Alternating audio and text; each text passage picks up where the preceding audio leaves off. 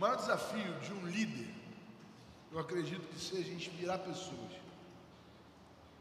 O maior desafio que a gente tem na liderança, eu acredito que seja liderar, é, inspirar pessoas.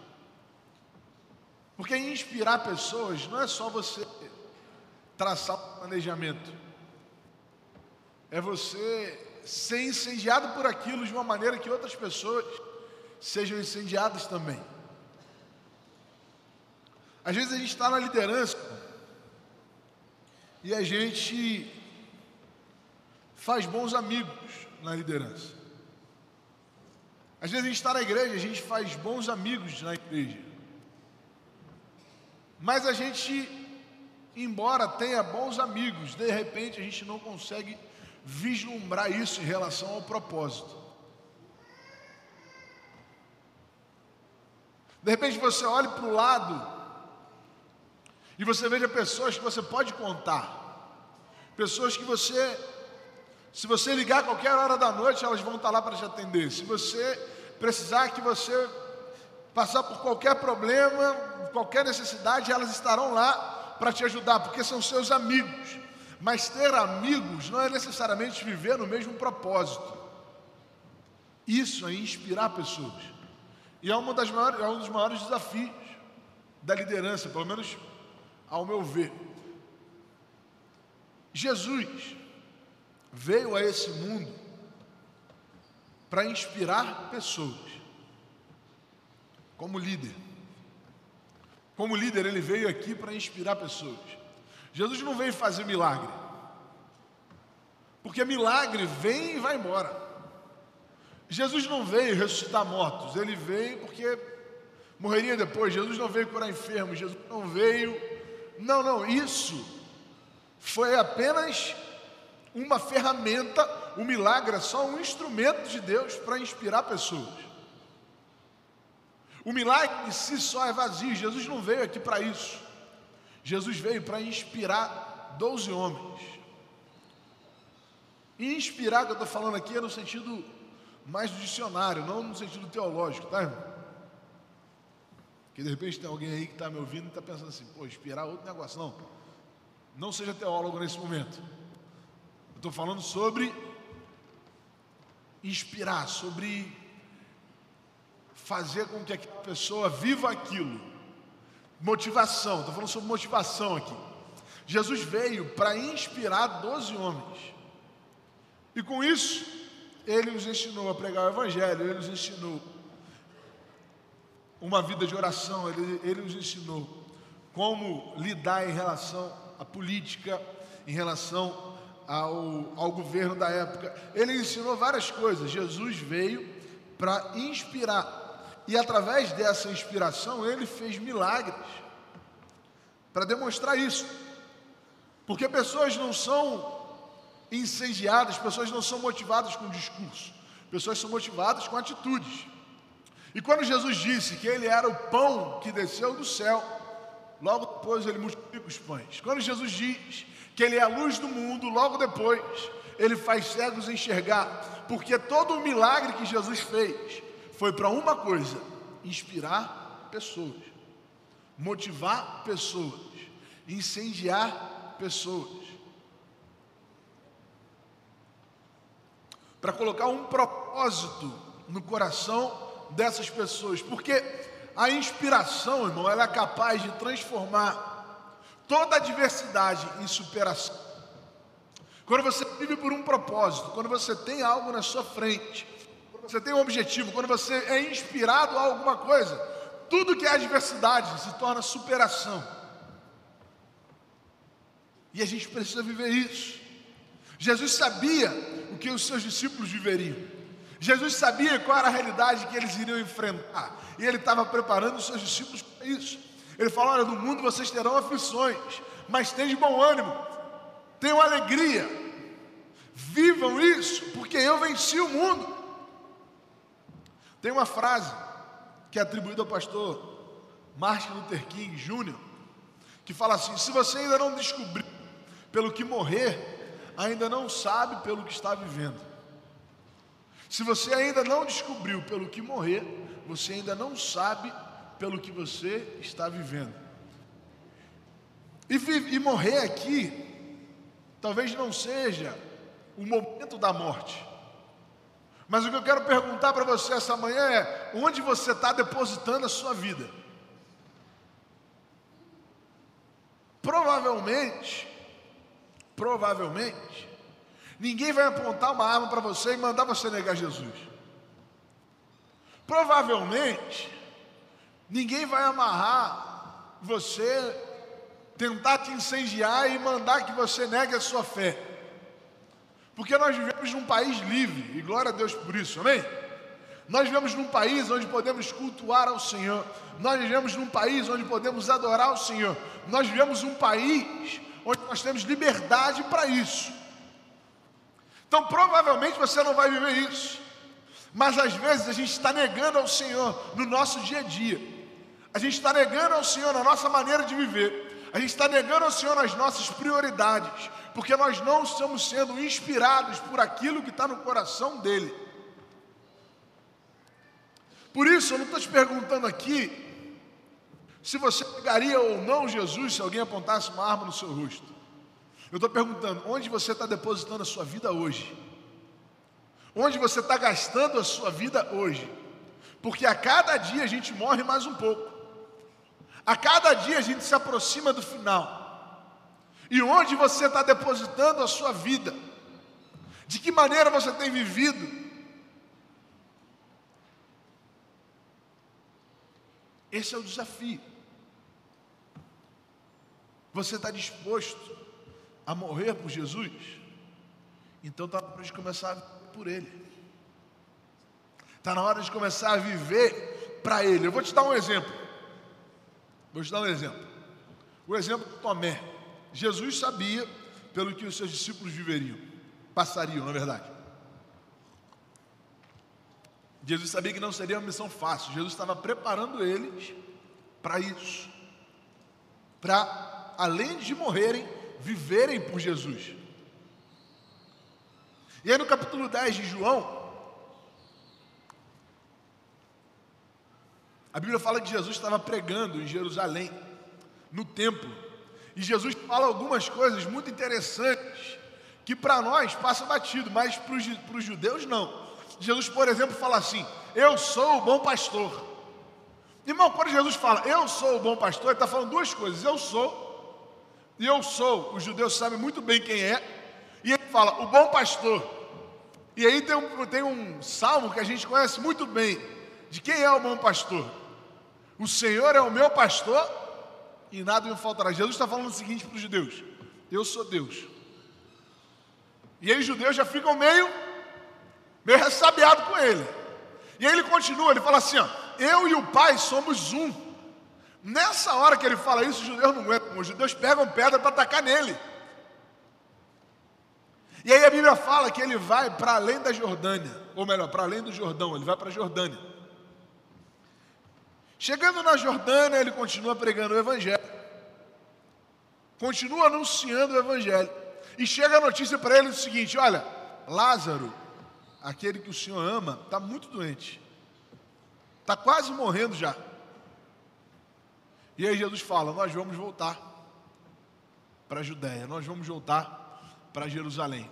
Abra sua Bíblia aí, ou melhor, não precisa ler a Bíblia, só projeta para mim, por favor, depois a gente vai fazer a leitura do texto base mas é João capítulo 11, versos 7 e 8. João capítulo 11, versos 7 e 8. Você não precisa nem tirar de João capítulo 11 aí, Lucas.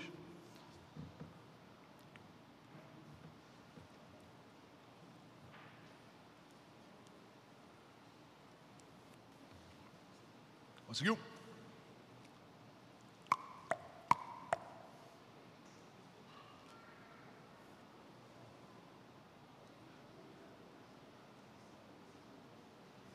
Está aí? João capítulo 11, versos 7 e 8. Depois disse aos seus discípulos: Vamos voltar para a Judéia. Estes disseram: Mestre, há pouco os judeus tentaram apedrejar-te, e assim mesmo vais voltar para lá? Ou seja, os judeus queriam apedrejar Jesus, Jesus queria voltar para lá. Os discípulos não entenderam nada, irmão. Os discípulos não entenderam nada. Como que pode o Senhor estar querendo voltar para um lugar onde alguém queria te matar? Mas Jesus sabia do que ele queria. Jesus sabia para onde deveria ir. E Jesus ensina para eles que eles deveriam ir para lá, eles deveriam. Jesus precisava ressuscitar Lázaro. E aí surge aqui uma frase que às vezes passa batido para a gente, no verso 16. O verso 16 mostra a realidade daqueles discípulos. Então Tomé, chamado Dídimo, disse aos outros discípulos o quê? Vamos ler junto, vamos lá, vai. Então Tomé disse aos outros discípulos: Vamos também. Tomé estava esperando sair de lá vivo? Não. Às vezes a gente fala de Tomé, a gente fala assim, cara, o cara é incrédulo. O cara não acreditou que Jesus tinha ressuscitado. Não é que ele não acreditou que Jesus tinha ressuscitado, ele não acreditou nas mulheres. E aí, é uma coisa cultural lá, o cara estava aprendendo ainda, irmão. O cara estava sendo moldado ainda. Era difícil para ele acreditar naquele negócio. Era difícil para ele ouvir aquilo e achar que estava tudo bem. Mas olha a frase que Tomé diz: então nós vamos para quê? Porque se ele for morrer, a gente vai morrer junto, cara. Se ele for apedrejado, a gente vai ser apedrejado junto. Eu acredito no que ele está falando. Eu vivo pelo que ele está vivendo. Eu acredito no discurso dele. Eu vi o que ele faz. Eu vi o que ele é capaz. Eu acredito que ele é filho de Deus. Se for para morrer, eu vou morrer junto com ele. Jesus está inspirando esses homens, capacitando esses homens para mudar a perspectiva de vida deles. E aí, pensando nos discípulos e a capacidade de Jesus inspirar alguém, se Tomé estava disposto a morrer, tinha alguém que era muito mais espivitado que Tomé. Tinha alguém que estava muito mais disposto a fazer besteira. Tinha alguém que estava disposto a arrancar a orelha. Tinha alguém que estava disposto a andar sobre as águas. Tinha alguém que estava disposto a fazer o que Jesus mandasse. Ele negou Jesus três vezes, sim, mas será que você também nunca negou Jesus? Ele falhou? Falhou sim, mas será que a gente também nunca falhou? O que Pedro dizia não era mentira, só que o medo impediu que ele fizesse. Mas depois ele viveu tudo aquilo que ele disse que viveria. Um homem chamado Pedro foi inspirado por Deus, inspirado por Jesus, não só para morrer por ele, mas para viver todos os seus dias para ele. E aí eu quero pedir para você abrir a sua Bíblia, no chamado de Pedro. Lucas capítulo 5. A gente vai ler só um trecho do, do versículo 8 ao versículo 11.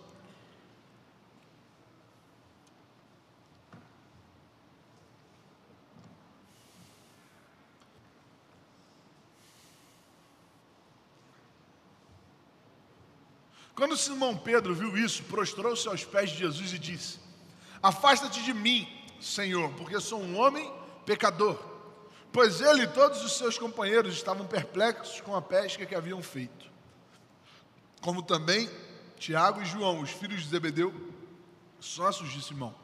Então Jesus disse a Simão: Não tenha medo, de agora em diante você será pescador de homens. Eles então arrastaram seus barcos para a praia, deixaram tudo e o seguiram.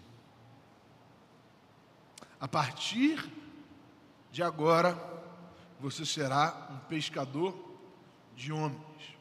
Jesus aqui, irmão, não muda só a função de Pedro.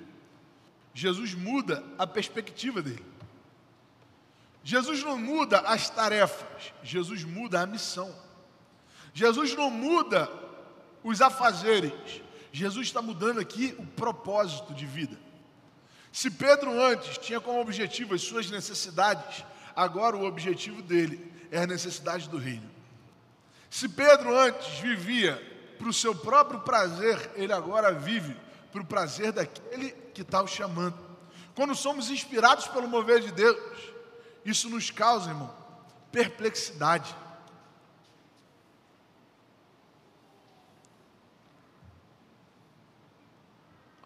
Tudo que Deus faz é grande. Tudo que Deus faz é grande.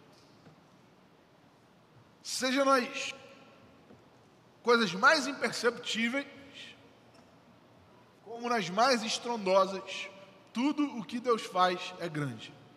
Porque o mesmo Deus que criou o sol e as estrelas foi o Deus que colocou o pólen nas flores. O mesmo Deus que fez coisas grandiosas, cuidou dos detalhes. Tudo o que ele faz é grande. E quando a gente percebe isso, isso causa em nós estranheza, de pensar que a gente faz parte disso, de pensar que a gente está inserido nessa realidade. Isso causa em nós estranheza. Parece que é grande demais para nós. Parece que é sonho demais para ser alcançado por nós. Parece que é além das nossas expectativas, porque realmente é. Porque realmente é. Pedro teve uma experiência milagrosa com Jesus. E lembra do que eu falei? O milagre serve para alguma coisa. O milagre aponta para alguma coisa. Aquilo que Pedro estava vivendo com Deus, com Jesus ali, era para mudar a estrutura. Era para ele olhar para Jesus e falar assim: esse homem tem alguma coisa diferente. Esse homem, ele tem algo diferente. Porque eu passei a noite toda aqui pescando. Eu passei a noite inteira pescando. E a Bíblia fala que ele fica perplexo. Perplexo. A gente olha para grandes nomes da Bíblia, talvez como Pedro, Paulo, João.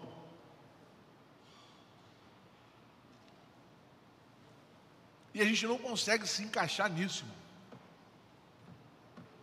Porque a impressão que a gente tem é que eles tinham alguma coisa a mais. Eu não sei se a gente, a gente não consegue aplicar isso ao nosso dia a dia. Mas o que, que tem nos impedido disso? O que, que Deus tem colocado no seu coração, irmão, que tem te deixado perplexo? Falar, você olha e fala assim, isso aqui não dá para acontecer. Isso aqui, isso aqui é até possível, mas isso aqui não dá para acontecer. Isso aqui, isso aqui eu consigo fazer se eu me esforçar, se eu administrar melhor as minhas finanças, se eu conseguir um tempo aqui, outro ali, eu consigo fazer. Mas isso não dá para fazer. Pedro investiu todo o conhecimento que ele tinha para pescar peixe. Pedro investiu todos os recursos que ele tinha para alcançar o peixe. E aí vem um homem que só dá uma palavra e fala assim: Olha, lança sobre lança para o outro lado, vai lá de novo. E aí Pedro responde para ele: sobre a tua palavra. Depois disso, ele fica perplexo. Sempre, irmão, que a gente acredita na palavra, a gente fica perplexo depois. Um pouco mais à frente, já quando Pedro estava vivendo mais com Jesus, ele, ele tem uma outra experiência muito interessante. Qual é?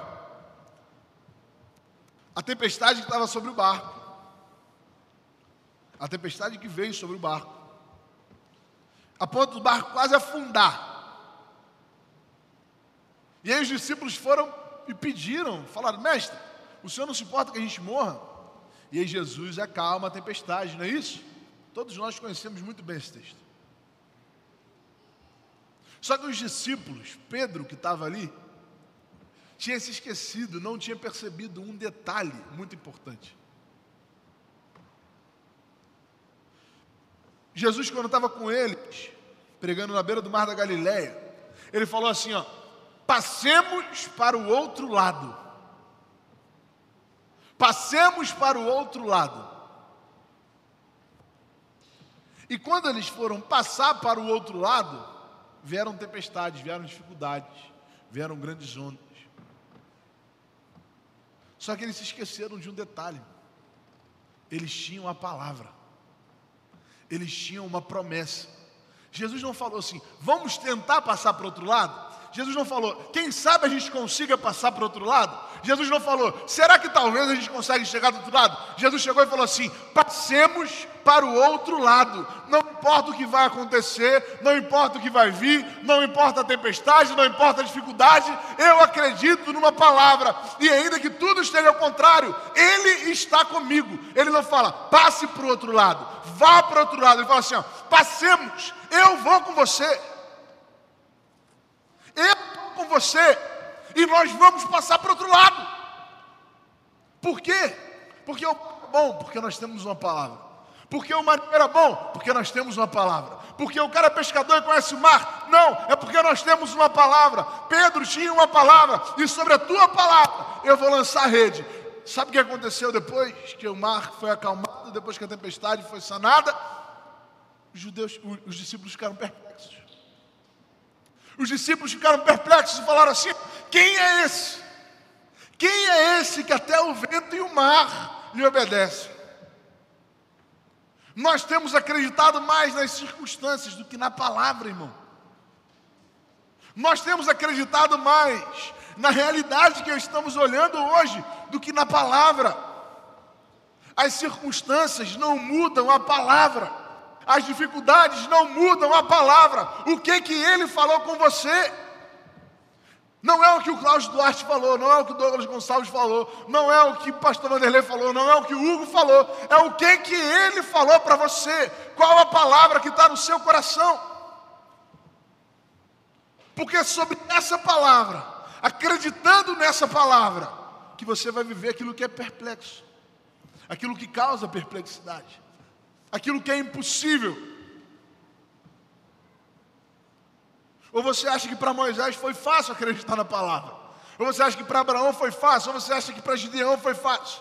Ou você acha que para Davi foi fácil acreditar que seria?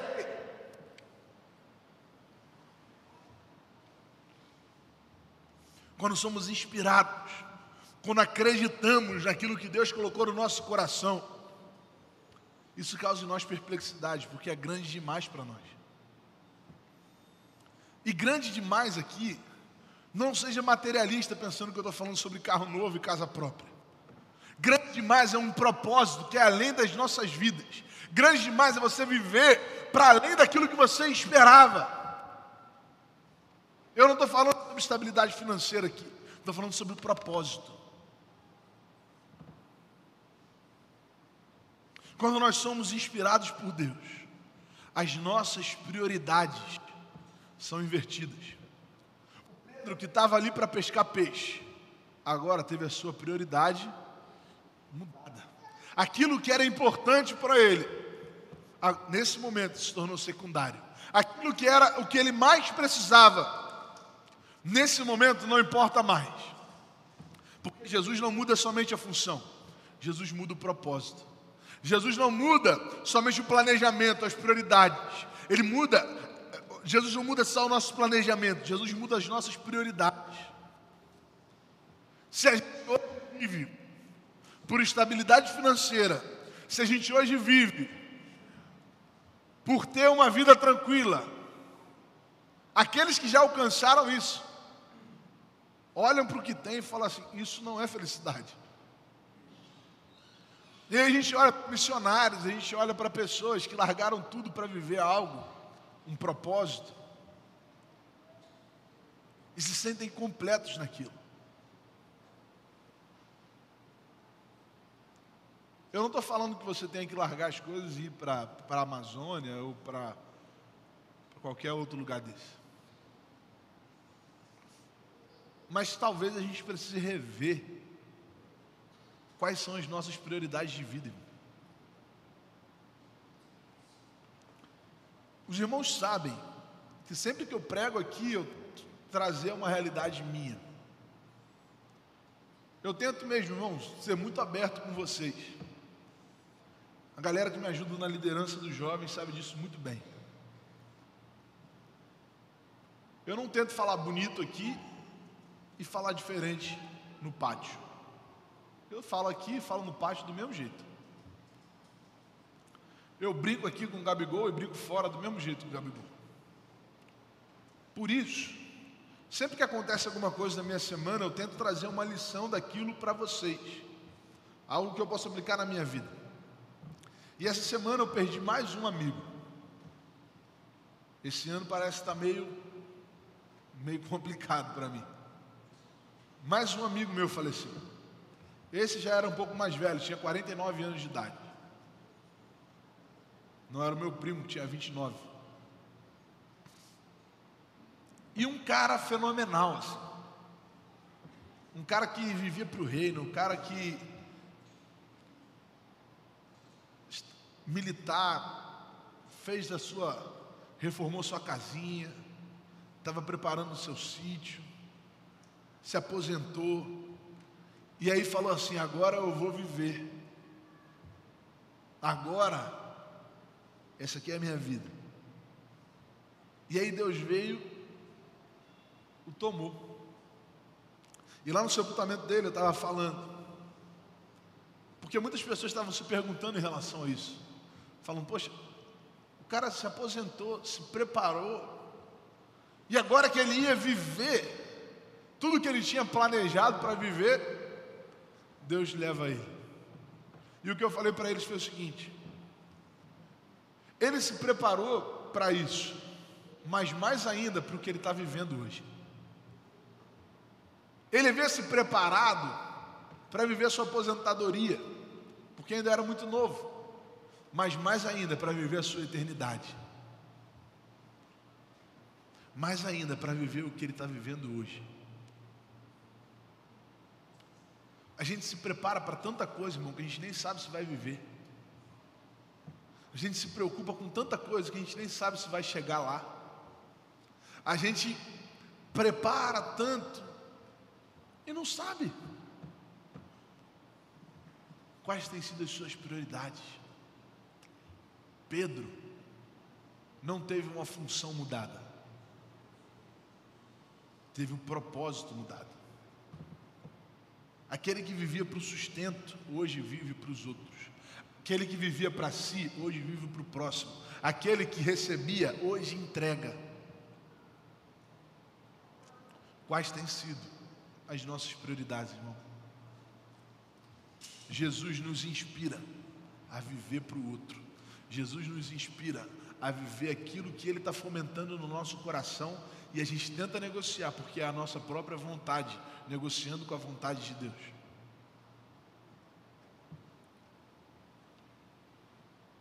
O que, que Ele tem colocado para você? Qual tem sido a palavra? Qual tem sido o desafio? O que, que você precisa abrir mão?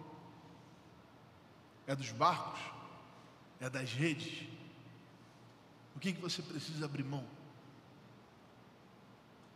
Jesus nos inspira hoje a abrir mão das nossas prioridades, abrir mão daquilo que nós planejamos para aquilo que Ele planeja para nós.